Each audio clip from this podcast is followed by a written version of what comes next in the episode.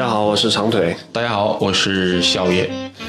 好久没有再跟笑爷单独聊天，聊天嘛经常聊，但是录节目嘛，啊确实是啊，许久未来了。我们第一次就是这一期的话是没有给大家找嘉宾，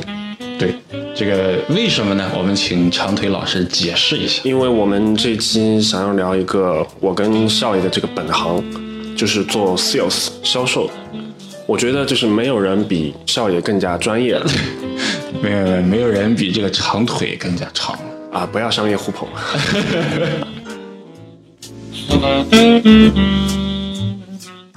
就是我们其实还蛮想聊这个话题的，其实我们不是光在节目里面聊，我们就经常在聊，经常在一直聊。而且我们上个星期，其实我们两个人，包括之前的那个非常油腻的那位老板，然后我们正好都在上海，然后喝酒的时候、吃饭的时候也聊。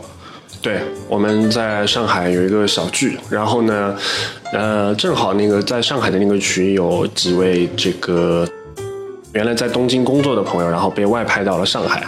我觉得当时跟他们聊还蛮开心的，就是有聊到说，呃，当他就是从日本这个环境，然后去到国内去长期工作，去面对国内的客户的时候，他就有一些新的这个课题啊，新的这个问题。当然我因为我跟呃校园两个人都是每个月其实都会回中国，然后呢，面对的大部分客户都是国内的客户，所以我们还蛮有这个心得的。哎，我所以，我当时就想起，我们其实可以聊一期这个关于销售的这个呃工作。我们最近呢，也是刚刚建立了一个这个东京不设防的一个节目群啊，然后把很多的朋友我们都召唤进来。对然后目的呢，也是为了大家有一个更好的互动。然后我们今天这期节目呢，聊完了以后呢，也希望大家可以在这个群里面，包括有这个销售经验的一些朋友，或者现在正在做销售的一些朋友，我们大家都可以在群里面也可以讨论一下。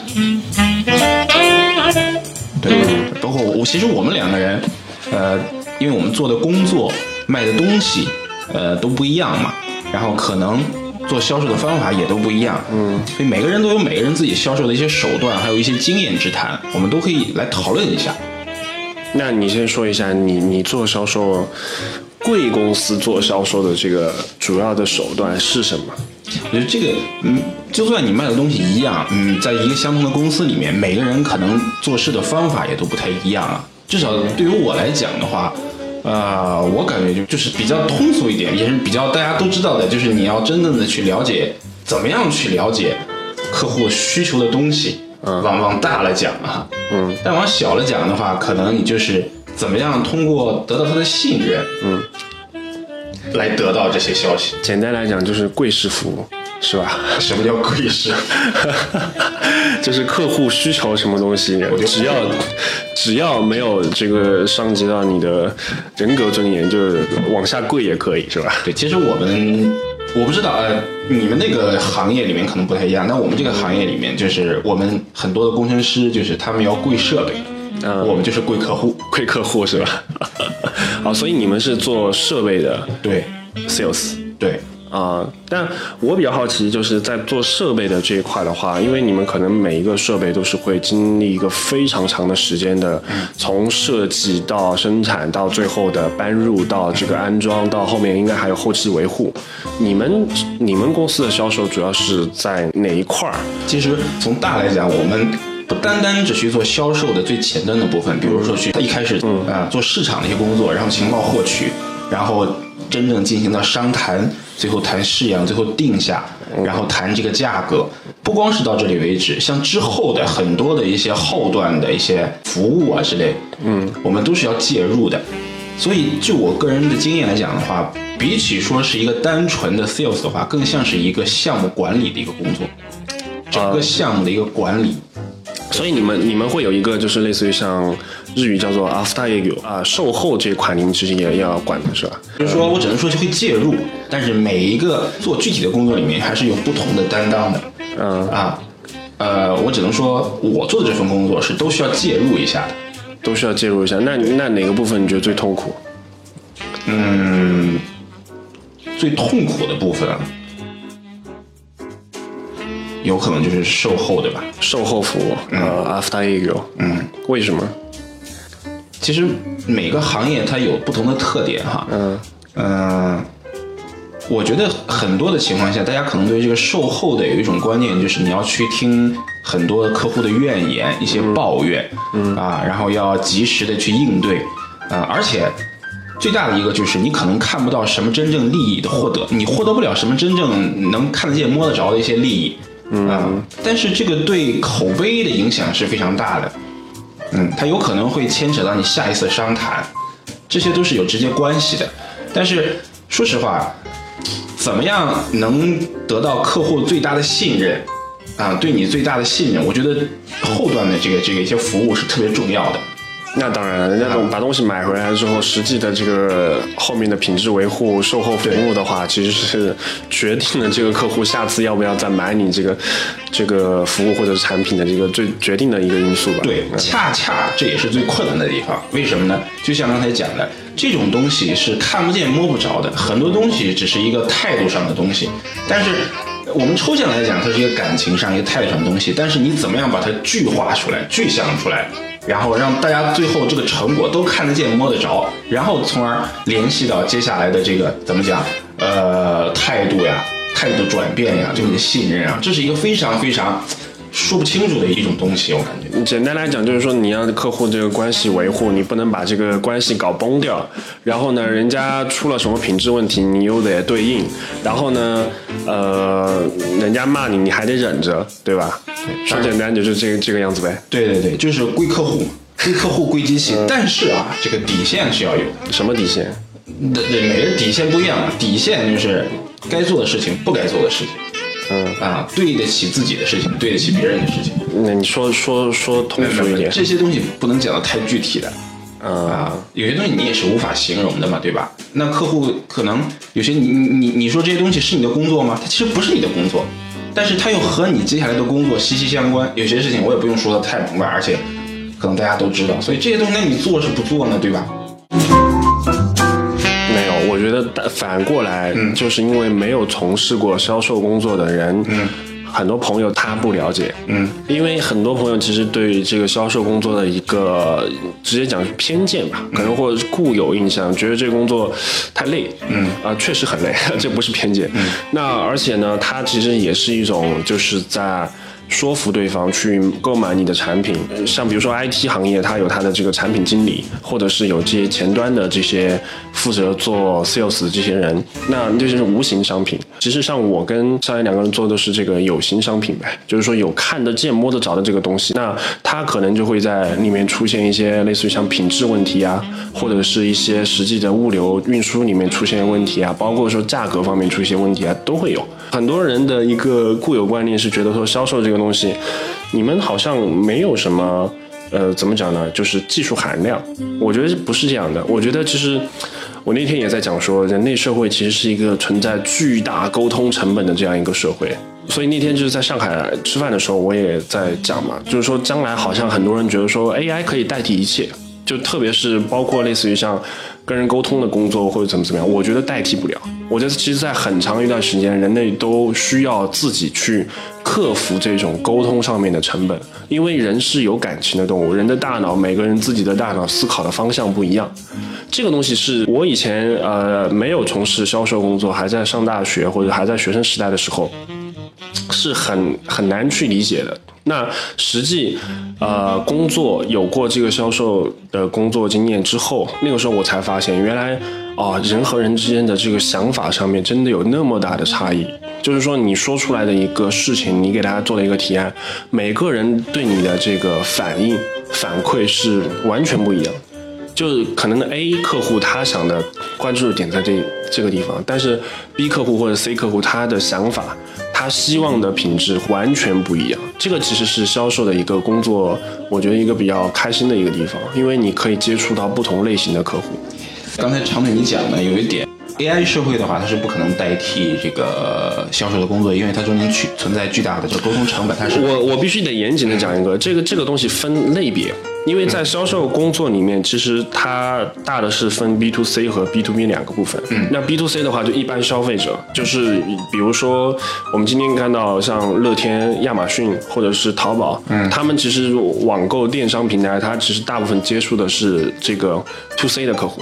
To C 的客户的话，他们就是你可以去做一些类似于像大数据啊，类似于像研究这个消费者的行为心理啊，达到资源的优化。对对，因为他们会有倾向，就是你比如说你在网页上面你买过一次什么产品，下一次他可以给你提供一个相关链接，对吧？但是呢，你 to B 的客户的话，这一块其实就很难，它不是一个个体消费者可以决定的。就是说他的一个消费的行为倾向或者怎么怎么样，他可能是对方公司的一个实际的需求，你要去接触的是某一个公司的群体，而且。我自己的想法就是 to B 很多情况下是叫定制化的一些服务，对对，定制化的一些产品，所以这些东西是不可能通过简单的怎么讲资源的配置而实现的，因为有些东西是从谈完了以后开始去做这个事情，对，开始去配置这个这个定制化的东西，所以它是不可能说我们简单通过一种 AI 的东西去达到资源配置，OK 就结束了这个事情，对。对，因为这是很难做到的，这点我是非常感同身受的，因为包括我之前的工作。是做那个半导体的一些一些零配件的一些东西、材料啊之类的，所以那些东西真的就是，呃，你有一千个客户，对，你有一千个哈姆雷特的客户，就不对，怎么讲呢？反正就大概就那，呃，你有一千个客户，就有一千个哈姆雷特啊，对对对，所以每个人的要求都是不一样的。啊，那这种东西你就不能简单的说，哎，我给给给这给这 A 客户拿去 A 的东西，给 B 客户拿去 B 的东西，那是不行的。我可能要给 A 客户拿去 C 的东西，给 B 客户拿去 D 的东西。因因为半导体就是一个高度这个技术集约型的一个产业，对，而且呢，它好像每个客户的需求完全不一样。对，因为每个人都需要做出最终产品的时候都要有自己的特点，才能从这个整个行业里面，对，然后拿到他自己的那份价值，然后。对吧？对，所以而而且而且，好像半导体的这个技术，其实说白了，大部分的客户啊，更新换代非常的快，在很快的基础上，它说简单一点，它半导体这个行业代表了人类这个技术能力的呃最高峰或者是最前端。那它就是在这个情况下，它其实是容错率非常低的一个产业，对吧？所以怎么讲？就像刚才说的，我们回到刚才那个说 AI 的问题，嗯，我是感觉说，如果大家真的对这个销售工作有兴趣的话，就一定要去做那种不是简单单纯的资源配置可以达到的工作，哎，哪达到的销售？对，就说你可以在这个销售的工作中，不单单学到和经历的是一些销售的经验，而且你可以真正了解到一些产品行业的知识。哎，对自己有成长，哪怕说你过两年我不做销售了，嗯，但是我在这个行业里面，我懂得一些行业的知识、产品的知识，可能你可以去做这个行业的咨询，可以做这行业的贸易都可以，啊，怎么讲就是提升自己，通过这个销售的行业可以提升自己，这样的销售的工作就是特别有意思的一个事情，当然也是非常辛苦的，特别是在你刚刚进入这个行业的时候，你发现。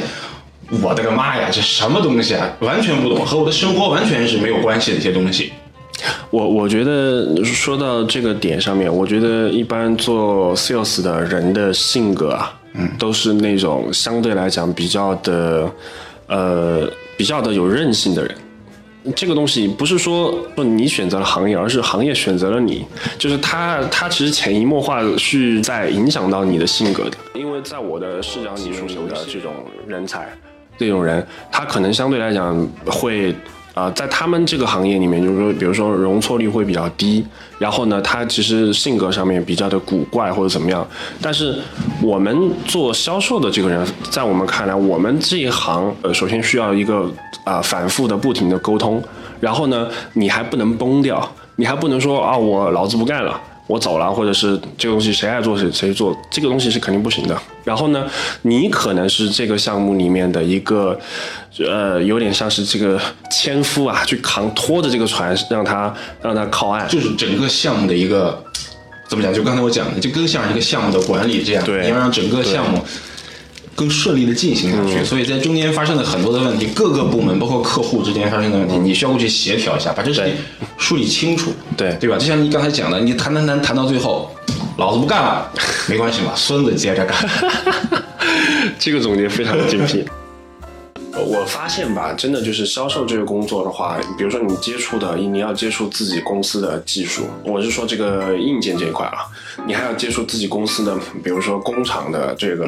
品质，包括像物流、开发呀，开发，对然后技术维护、物流品，质保证、生产管理，这是自己公司的。嗯，等到你公司外面，你还有这个代理店，嗯你还有这个终端客户，嗯你可能这个下一家客户前面他还有一个终端客户，嗯，就是你可能是处在不管是公司内外的一个最核心的这样一个地方，而且处在整个产业链的上面的一环，对。对吧？对，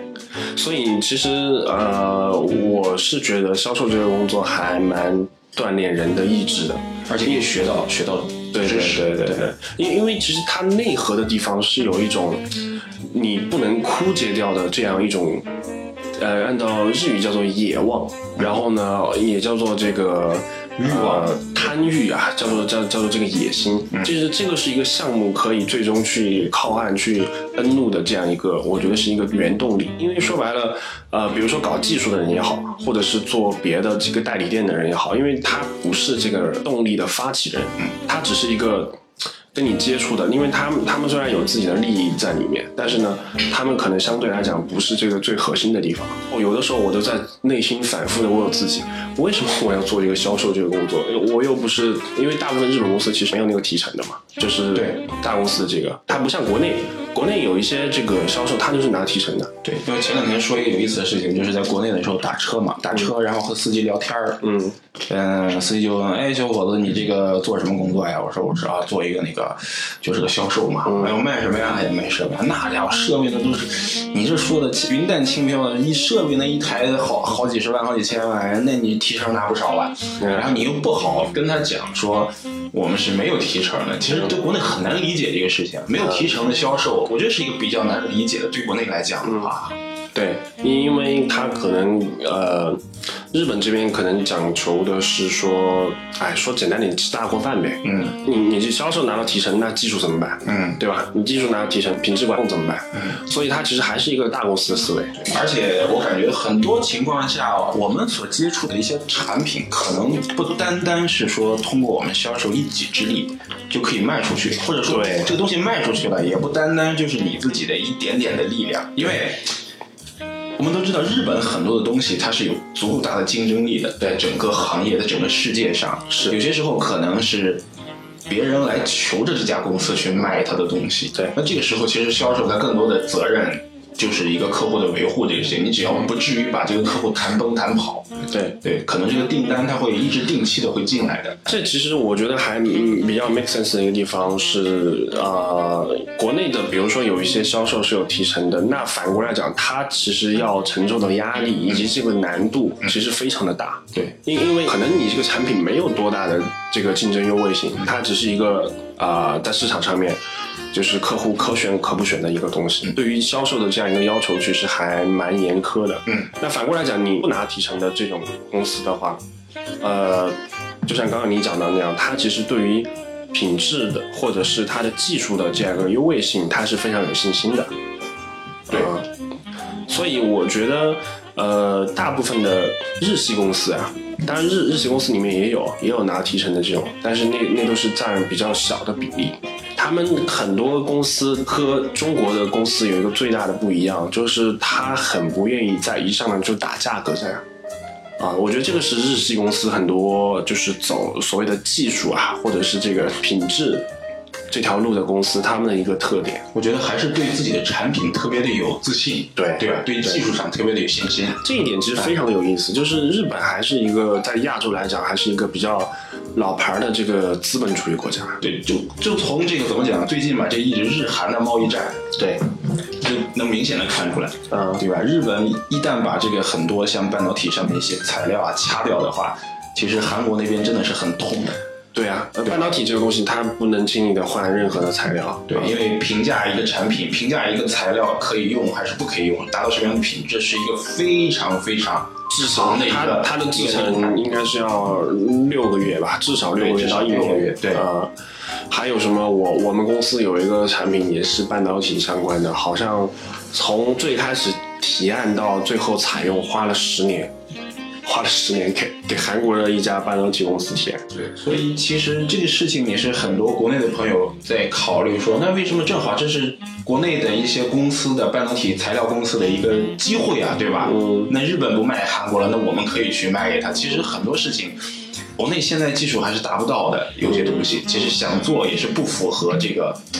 最终产品的这个要求规格的。嗯，这个就可能就是我们国内的呃同样的同仁啊，呃，大家看能不能有这个方面的这个能力啊，这也是销售的能力一环嘛。对，嗯，你你有遇到过那种特别怎么讲难的这个谈判吗？因为我我觉得大部分其实公司对公司的这个提案也好，谈判最后承受这个压力的大部分都是销售，嗯。因为它是这个对接客户的一个窗口嘛。有些情况下，确实是你可能不一定要通过价格去赢得这个订单，但是你可能要通过呃服务，或者是说你的产品周期，或者是你的产能去赢得这个单子。QCDS 嘛，对这些东西，那有些时候你可能不需要去跟客户去谈价钱，但是你需要直接去谈的是这些东西。那这些东西就要牵扯到一个问题，就是你怎么样去跟内部去协调，去工厂协调，为你的客户去争得更大的这个产能，更大的这个利益。所以我觉得这个东西有的时候是我在我经历的里面，呃，比较直接的一些谈判的话，这种 case 比较多一些。嗯，嗯，有那种你觉得非常难的那种场面吗？谈价格比较难的时候，那就是客户拿差不多的东西的另一家的人，然后过来，就很很直接的就跟你讲啊，你这个经常应该要压多少，你每年每年要定期的做这个呃价格的下调嘛。呃，CR，对啊，你每年每年你如果做不到的话，那我可能就不会再继续选购你的产品，因为因为毕竟这个相同的东西的话，如果不是特别有竞争力的话，可能别家也会差不多的东西也能出来。啊，然后他们可能就会用这种方法去激你或者怎么样去压你的价格。啊。这种情况其实有的时候比较难对应的话，就是你确实你的产品找不到太多的技术优势，而且价格上你又不能给对方足够大的空间，嗯。啊，这个时候可能就比较困难一些。嗯。啊，那你可能就需要通过怎么样曲线救国的一些方式，嗯。啊，当然不是说一些奇怪的方法，就比如说你可以给他更多的服务，给他更多的产能，让你的这个 cycle time 或者是 lead time 变得更短一些，嗯让他从整体上来看，我们不要从这一个产品，我们从这个整体这个 project 来看，你可以从我们这里获得多大的利益，然后你帮他去计算出来，然后扔给他看一下，让他去重新考虑这件事情。但是我经历过最最严苛的一个谈判，就是这些都没有用，嗯，这都没有用，他就是要让你涨价，就是啊降价。有一些那那是一家美国大公司，然后美国大公司里面都会有 sourcing，就是那种推动它的整体的，比如说成本节约啊，或者是这个物流啊、lead time 的这这种这样一个部门。嗯哇靠，那个真的是一个，他们老大是一个印度哥们儿，然后呢，他的这个谈判的手法就真的很像我们我的印象当中印度人，就真的就是。你跟他说什么，他就是他觉得都不行。就是你比如说，你跟他说不要讲 C，我们讲 Q，我们讲 D 和 S，然后呢跟他讲了很多，然后他都不通过，然后在那边关在一个房子里面谈了三个多小时。我上次过去不会讲英文，就我一个人在那边跟他们对面三个人，他他他没有任何的逻辑依据，就是你跟他讲逻辑，你跟他讲这样一个什么什么东西，我在这个方面可以给你提供什么样的服务，他都都不能，一定得讲，必须得讲。就这种情况我也遇到过，这个时候，我我感觉啊，这个时候就应该跳过这个人，没有他是 boss 啊，他是 manager，他上面应该找他在上面，找不到了，就是他是总负责，他是他是亚太地区总负责。那就我觉得他上面肯定还有人嘛，嗯然后就要想办法去找他上面的人。没有那个那个在跟这家公司接触里面，那是属于 illegal，就是属于违法的一个东西。就是他们公司的窗口就只能只能是他，就是价格方面，嗯因为他不是一个担当，他是一个 manager，啊。那最后最后怎么办？最后就是我们也降价我们也降了，但是降的幅度我们把它控制到什么？而且我们用了一些就是偷天换日的方法。其实这段经历是还蛮那个的，因为呃，大部分的日系的客户也好，包括像中国的客户也好，就像你刚刚讲的，他你可能你得要把你的这个提案或者是你的这个这样一个回应。呃，你要有一个事实的依据，要有一个理论依据。我因为这个样子，我给你报价大概多少钱？嗯，然后呢，我因为要这个样子，我可能今年不能给你做呃 cost down，是因为我有这样一个，比如说今年原油价格有在涨，所以我的原材料成本有在涨，对吧？你你可能要去给他提供这样一些信息。呃，大部分的就是客户，不管是美国也好，还是亚洲客户也好，他们还是比较会。理解，因为有可能他他自己也在跟客户就是讲同样的话。哎，我想问一下，你刚才那位客户的话，呃，对他们来讲的话，你们的产品是独一份儿的吗？呃，不是。然后，那其他家质量上或者是品质上来讲的话，然后可能会和你们相差不太多。这个这个其实就是这个产品本身的一个特点，它不是属于那种就是品质优惠非常大的产品。嗯嗯嗯啊，而且这里面存在一个就是呃供应商和客户之间的理解不一样。我们觉得品质是有一定优位的，但是。啊，他可能啊，我就他可能他用不到那个，对他用不到那一部分，用到这个 level 就足够了。然后这个 level 的话，其实很多家都可以达到。对，而且这个这个里面牵扯到就是大公司的一个公司内部的一个博弈的问题，就是 sourcing 的人他的工作就是怎么样让供应商降价，嗯，所以他不太对他不太 care 你的品质方面的问题，所以他会威胁你，如果你不给我降价，我就要让现地的工厂或者是让我们的技术部门去替换你的产品，就这个其实是一个。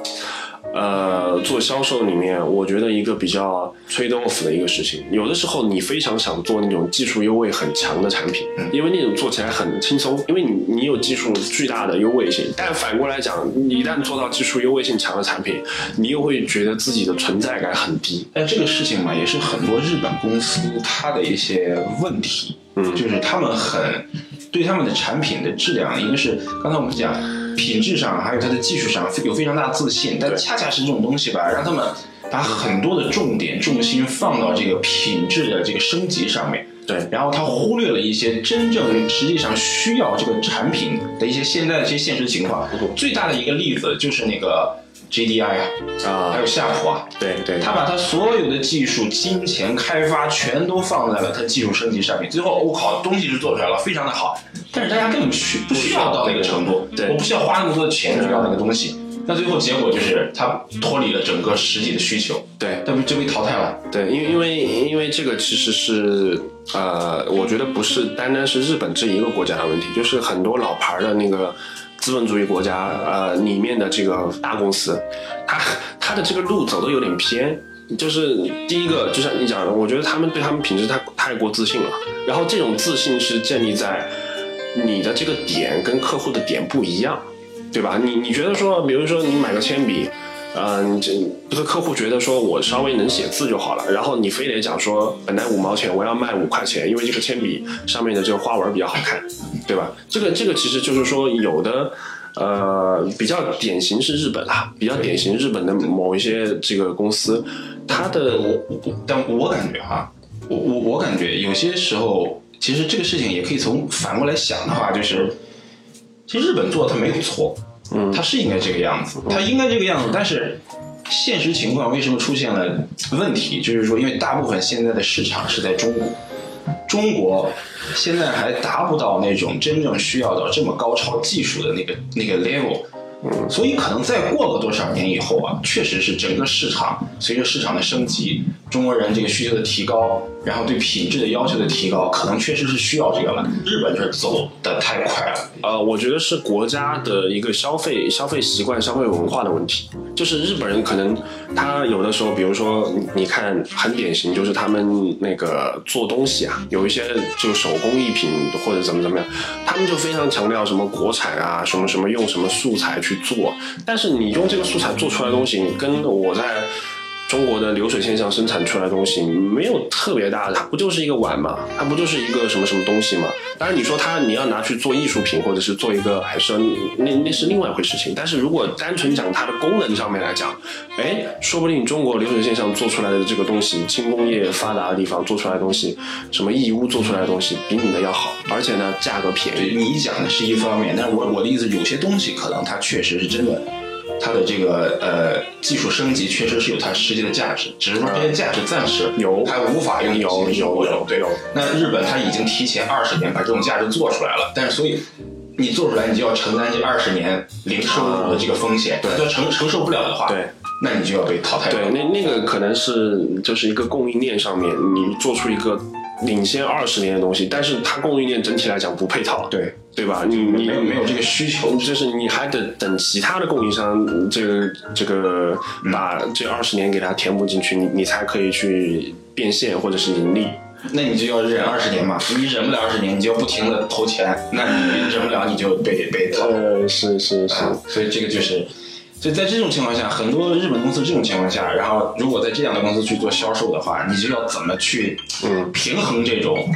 呃和客户需求对。以及自己公司研发的这种，而且你这日本人他他研发出来他还还是很骄傲的这件事情对吧？他觉得我研发的任务就是去研发，研发工程师的任务就是研发更好的东西，这他没有错，他做的很对啊，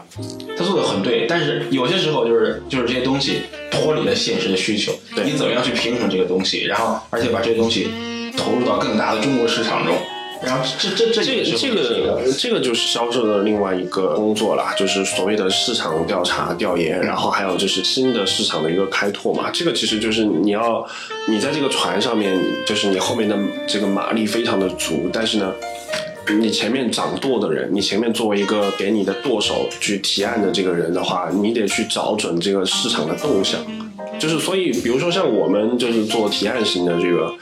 销售，就是我刚进公司那个时候，就是做新新用途开发或者是新用途这个市场开拓。然后当然那个时候很痛苦，就基本上什么都做不做不了，因为刚进公司，什么专业知识都没有，而且我大学是学文科的嘛，然后现在是做化学材料的。然后呢，但是呢，比较好玩的一个事情就是说，呃。你你能够想到的，或者是说你你想不到的这个东西，其实都有商机，都有这个可可能会运用到你们公司产品的这个可能性。我觉得这个其实是一个作为一个销售比较有有达成感，或者是有使命感的这个部分。而且我实际有在公司看到那种比较优秀的老手的这种前辈，他们基本上在。对于市场的敏锐度上面，或者是对于新的用途的一个呃思考上面，他们其实是有自己比较独到的这个地方。而这种东西不仅仅是工作啦，就是你平时生活的积累啊，或者是对于你新事物的这样一个敏感度，我觉得都是需要有的。比如说，像我们公司在国内的很多同事，就是因为我们其实有很多涉及到手机的材料嘛，他们就很喜欢去看新的手机发布，比如说 OPPO、小米。啊，华为这些发布的时候，他们都很喜欢去看，然后买回来拆机。拆机那个肯定是我们这个技术部门这边做的嘛。我们前面还拆了一台单新的折叠屏，刚刚这个月的事情。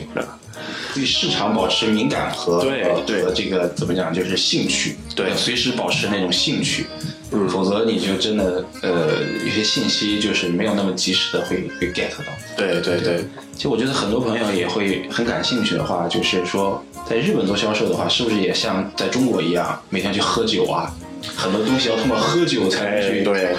但但我觉得没有，我觉得其实现在就是，当然有的行业有。我经常跟我有些朋友讲这个话，就是如果你你做的这个行业是一个没有什么技术优位的行业，就是它，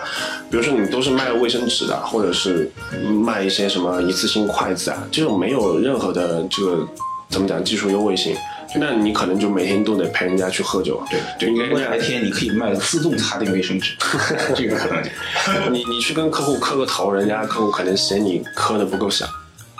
啊，所以你如果要去去到那个技术啊，怎么讲，技术区分区分更大的行业，他可能就不需要搞这么有的没的。比如说，我像现在接触有些国内客户，人家不愿意跟你喝酒，五点半下班就直直接回家了，家里面孩子还等着呢，对吧？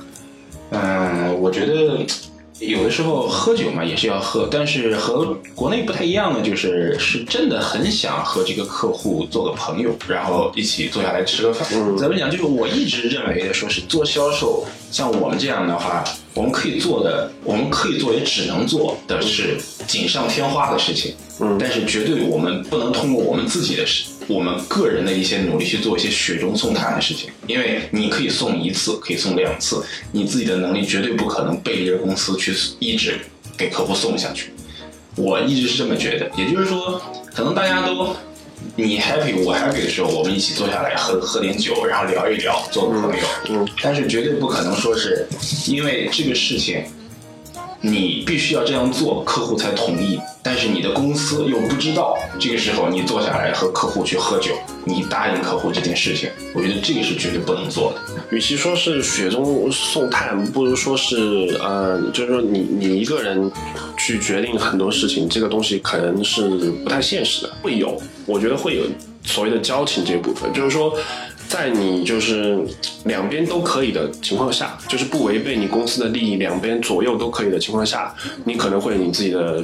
抉择，嗯，就是说你自己会有这个一个决定的权利。那在这种情况下，反过来讲，客户那边也是一样的，他他在对你的请求或者你在对他的请求，你左右都可以的情况下，你会去考虑你跟他的交情，或者是你去考虑我这次帮了你，下一次他会不会帮我。我觉得这个是一个，就是任何商业社会里面，就是大家都会去去思考的一个东西。说白了就是利益嘛。利益这个东西，我觉得并不是一个贬义词，它是一个中性词。那比如说这次我帮了我的客户，那下一次过了两三个月，我有个订单，我希望他加急处理，或者是他帮我的时候，他也会去帮我。对吧？这个人和人这个东西，我觉得是有人情在里面的。就说到这个人情的话，其实我比较喜欢做现在这个工作的，还有一个原因就是可以结交很多的朋友。嗯嗯，之前那份工作的时候，很多的客户都是台湾的一些朋友。对啊，但是现在我离开那个工作了，现在我们依然是很好的朋友。然后包括我去台湾玩的时候，大家会开车一起，我们一起去环岛啊，去哪里去旅游这样。嗯，然后。呃，我觉得就像你刚才讲的，有些时候是你让一步，我让一步，你帮一次忙，我帮一次忙，有一份交情，我一份交情，我们互相这种互相的这种来帮忙。但是时间长了以后，确实人与人之间的一种交流，对。啊，做的时间长了以后，你发现这个人确实一个很好的人，啊，我希望和他做一，就是怎么讲？长久的一种这种交情吧，嗯啊，可能大家以后都不在这个行业。简单来讲，我们都是拿一份工资，这个钱你挣了也不会到你自己的口袋里。对，像你刚才讲的这个 sourcing 的话，他省了也不会到他的口袋里。对，但是我们都是为自己的公司的立场不一样嘛，对吧？嗯，但是。人还是对人的，接下来我觉得是一个很长久的一个关系。我觉得这是我做这份工作，我觉得挺有意思的一个地方。这里面还是有一个，就是就是说你不能违背你自己的立场，嗯，你不能违背你自己公司的利益，这个肯定是一个红线嘛，嗯，一个底线。然后在这个基础上，呃，怎么样互相去帮忙？因为有的人他的脑力是可以去 cover 的，他可以帮你想办法或者怎么样，但有的人不行，嗯，有有的客户。或者是有的供应商不行，因为他觉得说太麻烦，这个不是我的工作范围之内的，所以我不愿意帮你或者怎么样，这个也是无可厚非的。我觉得我跟你不一样，我不太愿意去跟客户变成朋友。嗯，就是 我觉得就是大家会在一个比较专业的环境下去处理工作，然后在私生活的时候，我愿意去跟别的人接触，然后呢尽尽量不要去跟客户掺杂太多的感情在里面。这个这个我和你不太一样，对我们做事的方法不太一样。对，因因为我们就比如说按照我们公司的一个流程来讲，大部分会有现地的这个就当地的这个 sales，也是我们公司子公司的人去维护这种关系。那我要做的事情可能是我们会有一个角色的分配，就我可能没有跟客户到那么 deep 的一个一个关系，就是可能更加的独立一些，就互相之间更更加的就是清楚一些。我觉得这样反而来讲会比较好。嗯，我觉得有利有弊吧。对，做事方法不一样嘛，你可能客户接触的客户也也不一样，而且行业也不一样，可能做事的方法我觉得可能有区别，这是很正常。对，嗯。就除开日本这个国家，很多公司的很多别的国家的公司，特别是中国国内的公司，就大家其实转职很快的。嗯，大家家其实在这个工岗岗位里面，其实做个两三年，他就他就跳槽了，或者是怎么怎么样了。所以呢，我个人觉得说，你可能要去维护一段关系，你要花的这个时间，花的这个工作，它是一个循环的。你你你今今年做了这个，然后呢，明年有可能他就换人了，或者下个月他就换人了，你得还得重新再做一遍。所以我觉得这个其实就是说，不要掺杂任何感情在里面，你就是把它当成一个工作，当成一个一个流程去操作，这样反而会让我的内心没有太多负担。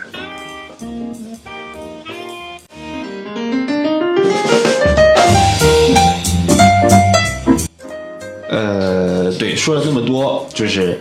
呃，反正针对这个销售这个工作吧，sales 这个工作，首先行业和行业是不一样的，嗯，然后每个人做事的方法也不一样，对然后国内和国外的公司可能也不一样，嗯，但是不管怎么说吧。呃，大家都是为了能够更好的和客户沟通，然后把这个东西卖出去，把服务卖出去。对然后，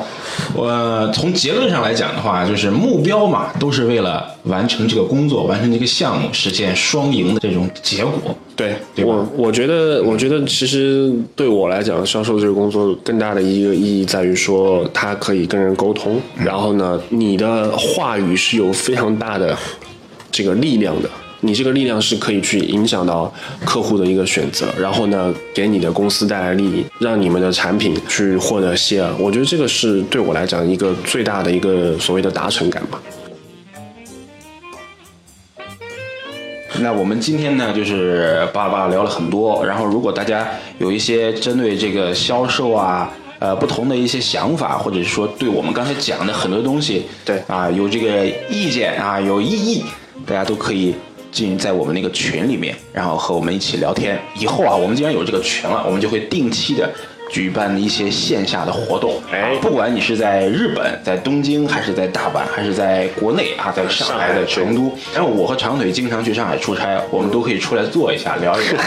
哎，我们以后呢就不光做这个东京不设防，我们还要做上海上海不设防，还要做北京不设防，对，我们要做很多很多深圳不设防，对，甚至以后我们国内那边朋友多了以后，我们就定期的请大家来日本玩儿。哎对。哎我们请啊，机票我们出，机票这个 校园长腿出哎长腿出。划拳输了的人。